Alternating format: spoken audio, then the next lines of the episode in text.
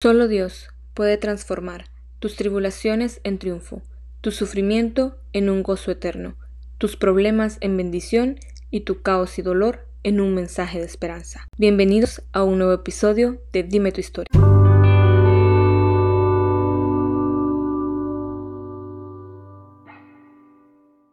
Hubieron momentos donde me pregunté, ¿realmente vale la pena seguir orando por esto?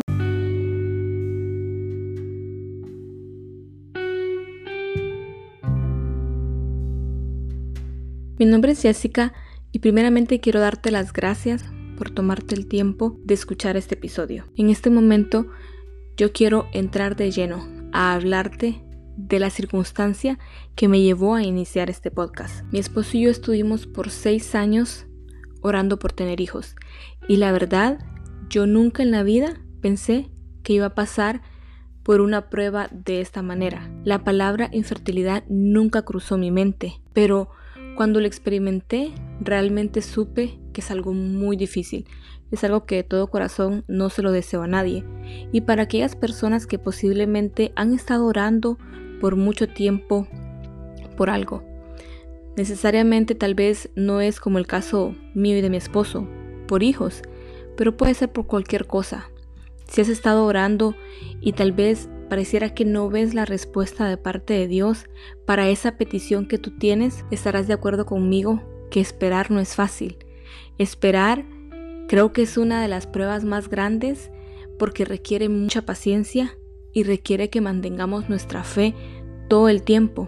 Y muchas veces en medio de la espera recibimos ataques en nuestros pensamientos y nuestra fe tambalea y posiblemente dudamos en muchas ocasiones. No es algo fácil y yo quiero en este momento, en este episodio, hablarte de cómo esperar sin desmayar. Y para eso te contaré parte de mi historia, parte de esos seis años en los cuales estuvimos esperando qué fue lo que nosotros nos sostuvo durante ese tiempo de espera. Y para eso quiero contarte un poquito desde el principio. Mi esposo y yo nos casamos en el 2010. Estábamos bastante jóvenes. Yo tenía 23 años, él tenía como 27 años.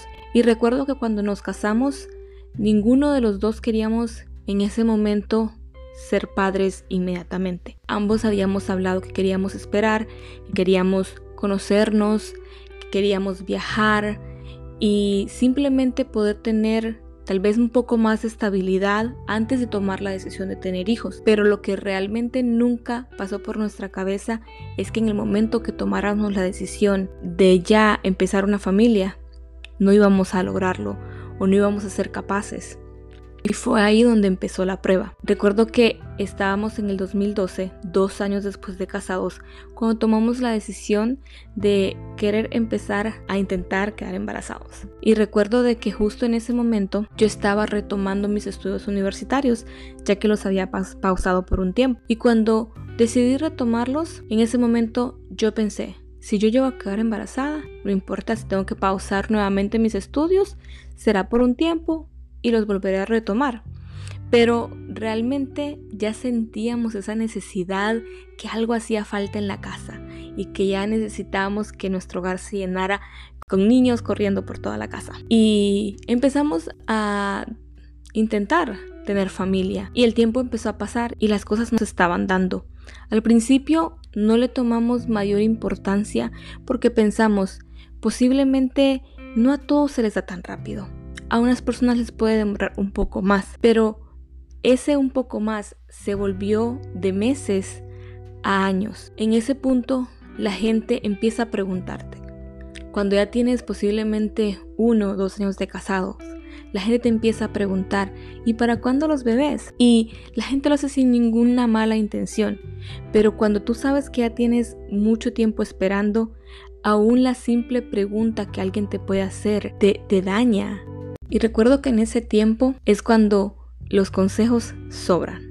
Recuerdo que la gente nos empezaba a preguntar, ¿para cuándo los bebés? Y honestamente, en esos momentos a veces ni tan siquiera sabes qué contestar. La verdad, ese es un tipo de prueba que uno usualmente lo quiere llevar a solas, algo muy privado, porque hasta cierto punto da un poco de vergüenza. Posiblemente hablar de esto y aún reconocer en el momento que lo estás viviendo con otras personas de que no puedes, de que no puedes o que no eres capaz de concebir. Porque tú sabes que posiblemente ya tienes meses, posiblemente años intentando tener bebés y sabes que no has podido y realmente mi respuesta era cuando Dios quiera. Creo que eso daba a entender el hecho de que yo estoy intentándolo, pero no se está dando. Pero posiblemente la gente no lo entendía de esa manera. Entonces la gente empieza a darte consejos. Personas que posiblemente nunca han pasado por una situación ni tan siquiera cercana a esta, te empiezan a decir una y otra cosa. Recuerdo que una de las cosas que yo escuchaba era, eh, quizás estás muy estresada, Posiblemente tienes mucho estrés. Las personas cuando están estresadas les cuesta embarazarse. Otra cosa que escuchaba muy frecuente era, es que quizás estás pensando mucho en eso. Trata de no pensar en eso y cuando menos acuerdes, vas a estar embarazada. Entonces todos esos comentarios que la gente empieza a hacer, lo único que causan es que empieza a causar de que tú te culpes y que posiblemente algo estoy haciendo mal. Me estoy estresando mucho sin razón. Y empiezas a encontrar una y mil excusas por las cuales terminas culpándote pensando de que tú eres la culpable por la cual no estás quedando embarazada. Y realmente las cosas no son así. Recuerdo de que el tiempo pasó yo llegué a creer realmente que la razón por la cual no me estaba embarazando era estrés, posiblemente el estrés de la escuela. Pero el tiempo transcurrió, pasaron tres años y en el 2015 yo logré terminar el programa para el cual había entrado a la universidad y me gradué. Ese mismo año la salud de mi papá empezó a flaquear mucho. A él lo habían diagnosticado aproximadamente dos años atrás con una enfermedad que se llama cirrosis hepática. Pero él no había tenido mayor gravedad en su enfermedad hasta en el 2015. Después de que yo me gradué, exactamente un mes después, la salud de mi papá empezó a flaquear mucho. Recuerdo que en ese momento que yo ya no tenía la distracción de mis estudios, ese deseo por ser madre en mí empezó a intensificarse y yo anhelaba más que nunca en ese tiempo quedar embarazada porque yo anhelaba que mi papá conociera a sus nietos. Mi papá fue una persona súper amorosa, súper cariñosa y yo era muy cercana a mi papá. Yo fui su única hija mujer y a pesar de que yo era su única hija mujer, su princesita, creo que yo era la persona que tenía más cosas en comunes y más gustos similares a él y era muy cercana a mi papá. Yo realmente anhelaba que mi papá conociera a mis hijos, anhelaba verlo abuelo porque yo me imaginaba feliz que él iba a ser. Por algún momento pensé, si tan solo quedara embarazada, aún en su gravedad, pensaba que mi embarazo para él iba a ser lo que le iba a dar ánimo para seguir luchando. Y por eso anhelaba con todo mi corazón quedar embarazada en ese tiempo. Las cosas no se dieron y en noviembre del 2015 mi papá falleció. Fue un momento muy difícil para mí. Mi corazón estaba herido, estaba tenía mucho mucho dolor en mi corazón, no solamente por la muerte de mi papá, pero por todo el tiempo que habíamos estado esperando y aparte de eso, porque sentía que hasta cierto punto le había fallado al no poderlo hacer abuelo. Recuerdo de que días después que mi papá falleció, yo fui a la iglesia a un servicio. Recuerdo que de la iglesia trajo palabra para mí de parte de Dios. Y en esa palabra me decía que el Señor llenaría el vacío que había dejado la muerte de mi padre con un hijo varón. Esa palabra trajo mucho consuelo a mi corazón en ese momento y recuerdo de que no era la primera vez que el Señor me hablaba de hijos. Años atrás, posiblemente recién casada, en un retiro de mi iglesia, yo escuché una palabra de parte de Dios donde me decía, no te preocupes, tus hijos serán santos. Santos no quiere decir que no pecan, santos quiere decir apartados. Yo sé y siempre supe de que mis hijos serían apartados para el servicio del Señor y sé que es algo que mis ojos lo verán. Y el Señor me hablaba de mis hijos en ese momento. La palabra de Dios llegó justo a tiempo, porque mi corazón no solamente dolía por la pérdida de mi padre, pero por todo ese tiempo que yo había estado. Y esa palabra vino a traer tanto consuelo porque en ese momento yo pensé, ese es el tiempo en el cual el Señor va a llenar realmente ese vacío que está en mi corazón. Y lamentablemente el tiempo siguió pasando y yo seguí sin ver respuesta. Creo que el 2016 y el 2017 se volvieron en los años más difíciles desde el inicio, una de las cosas que siempre hicimos con mi esposo fue orar. Estuvimos orando constantemente por nuestros hijos. A pesar que no mirábamos respuesta, continuábamos orando.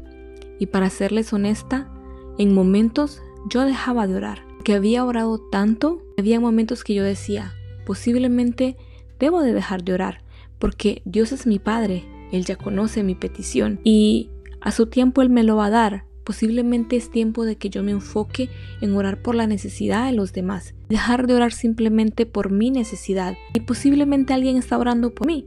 Eso era lo que yo pensaba. Y pasaba por periodos de tiempo en los cuales no oraba por este deseo de mi corazón. Y recuerdo de que de pronto escuchaba alguna prédica donde se hablaba del verso que dice orar sin cesar. Me venía como una culpabilidad a mi corazón por no estar orando por esa petición y volvía nuevamente a orar y oraba aún más porque de alguna manera quería reponer todo el tiempo que posiblemente no había orado. De pronto estaba orando, orando, orando por un periodo de tiempo y cuando menos acordaba me daba cuenta que había dejado de orar nuevamente esa petición y escuchaba nuevamente la palabra de Dios, posiblemente aquella parábola del hombre que llega y toca la puerta y no se le atiende insistía e insistía hasta que alguien fue y le abrió. Y en ese momento yo decía, debo de seguir orando, debo de seguir clamando por tener hijos, debo de seguir orando sin cesar. Y recuerdo que volvía nuevamente a empezar a orar. Y así, así pasé periodos de tiempo y los años pasaron y el 2016 y el 2017 fueron los años más difíciles. En ese tiempo empezamos a tratar de ver al médico y encontrar una razón por la cual no estábamos siendo capaces de poder concebir. Y las cosas, a medida que nosotros orábamos, parecía de que las cosas empeoraban. Yo lloraba tanto, lloraba cada mes. Cada mes que yo recibía mi periodo, yo lloraba. Mi esposo me miraba llorar todo el tiempo. Y recuerdo que en una ocasión el trabajo y me encontró llorando. Y en ese momento muy firme y me habló muy fuerte en esa ocasión. Recuerdo de que me dijo, ¿por qué lloras? Ya, sécate las lágrimas y deja de llorar. ¿Eso vas a dejar de amar a Dios y vas a dejar de servirle si Él no te da hijos? ¿Qué si no es su voluntad darnos hijos? Cuando Él me dijo eso, me partió el corazón. Yo esperaba que él llegara, que me abrazara, que me consolara. Al mismo tiempo entendí la firmeza por la cual él me hablaba de esa manera. Era porque él no quería verme más llorar. Al mismo tiempo me hizo mucho lo que él me dijo.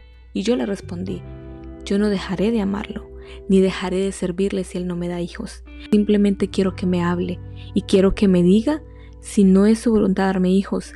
Así yo dejo de gastarme por esto. Así yo dejo de orar por esto y yo no dejaré de amarlo ni de servirlo, pero quiero que Dios me hable. En ese momento él me dijo, vamos a orar para que Dios nos hable. En esa ocasión, aproximadamente en un mes, en nuestra iglesia abrió un evento para el cual recibiríamos la visita de un profeta que anteriormente había traído palabra en nuestras vidas. Y decidimos con Omar empezar a orar para que Dios nos hablara en ese evento a través del profeta. Estuvimos orando por todo un mes simplemente para que Dios nos dijera si en su voluntad estaba darnos hijos. Llegó el fin de semana, pasaron los cuatro días del evento, el Señor le habló de una manera maravillosa a muchas personas, pero nosotros no recibimos la respuesta que estábamos esperando. El siguiente fin de semana, con los jóvenes, teníamos un viaje misionero a Houston y recuerdo que el miércoles nos juntamos con el equipo de líderes de jóvenes y con el grupo de alabanza a orar y a buscar del Señor para que el Señor nos preparara para ser usados en ese fin de semana.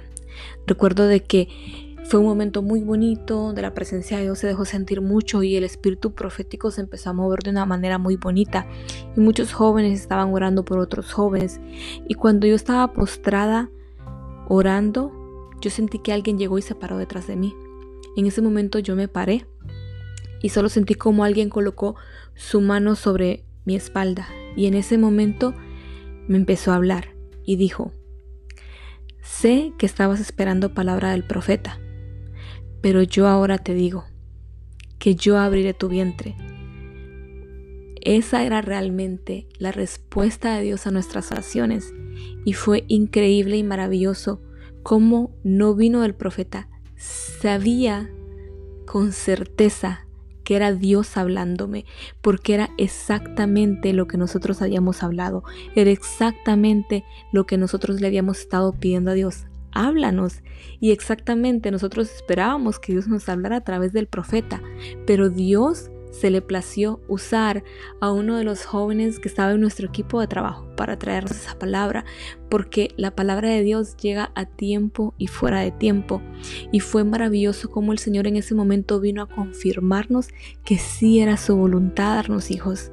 Esa palabra nos sostuvo, siguió sosteniendo para que en esos momentos cuando nosotros ya no teníamos fe, para cuando nosotros ya no teníamos fuerza, para cuando nosotros ya no queríamos ni tan siquiera orar porque posiblemente sentíamos que nuestra oración no pasaba del techo, al ver que el tiempo pasaba, pasaba y no mirábamos la respuesta y pareciera como que las circunstancias en lugar de mejorar empeoraban, pero venía nuevamente la palabra de Dios a darnos ánimo. En ese mismo año, más adelante, una vez más recibí palabra de Dios cuando estábamos preparándonos para ir a un retiro de jóvenes.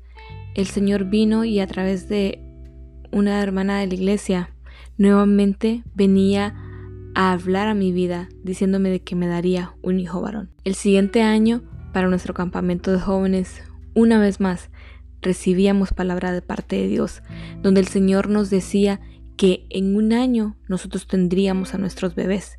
En ese momento empezó como una cuenta regresiva, donde empezamos a contar los días, empezamos a contar los meses y el tiempo seguía pasando y las cosas no se seguían dando. Realmente fue una prueba de fe muy grande para nuestras vidas y lloraba mucho, yo seguía llorando mucho, pero cada vez que el Señor me daba una palabra, esa palabra me sostenía y yo decía, si el Señor lo está prometiendo es porque lo va a cumplir. Si el Señor lo está diciendo es porque lo va a cumplir. Él es fiel, Él es fiel. Y empecé a sostenerme de quien Dios era. Empecé a sostenerme de su palabra. Empecé a sostenerme de cada una de las promesas que Él me había dado y de cada ocasión en la cual Él me venía y me recordaba que Él me daría a mis hijos. En este momento yo quiero simplemente decirte de que si tú estás esperando por una promesa de parte de Dios, no desmayas, que Dios es fiel y Dios la va a cumplir. Tal vez tú me dirás, sí, pero yo nunca he recibido una palabra de Dios a través de un profeta, o Dios nunca me ha hablado. ¿Sabes qué? No importa. Yo en este momento quiero invitarte a que vayas, abras tu Biblia y empieces a leerla, y ahí encontrarás muchas promesas que el Señor tiene para ti. La palabra de Dios es la palabra profética más certera que existe. Y aparte de promesas que vas a encontrar para tu vida, también encontrarás quién Dios es. En la palabra de Dios empezarás a conocer a Dios y te darás cuenta que Dios es un Dios amoroso, Dios es bueno, Dios es misericordioso, Dios es poderoso, Él es capaz de hacer todo, Él es un experto en lo imposible y aparte te darás cuenta que Él anhela estar contigo, Él desea estar contigo y especialmente cargarte y sostenerte en los momentos más difíciles. Fue en su palabra y fue en oración donde yo encontré todo lo que yo necesitaba que me logró sostener durante esos seis años de espera. Cuando yo sentía que yo ya no podía, cuando mis recursos se habían terminado, yo encontraba las fuerzas que yo necesitaba en su palabra y en su presencia. La última vez que recibimos una palabra por parte de Dios fue en agosto del 2019 recibí una palabra de Dios por parte de la profeta Esther Aguarón, donde la profeta venía y me decía de que Él iba a abrir mi vientre, porque yo había superado la prueba de fe. Y Él había visto mi fe y que yo estaba entrando a un tiempo de favor y gracia.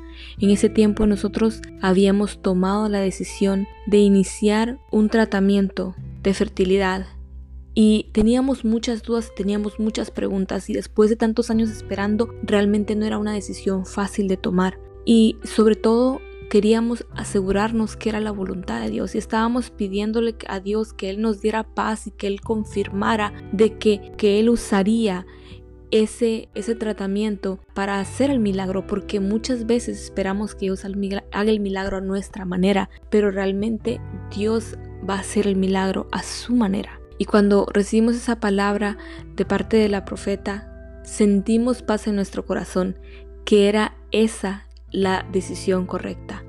En diciembre nosotros recibimos la noticia, estábamos esperando bebés. Y en enero recibimos la confirmación de que no esperábamos uno, pero esperábamos dos.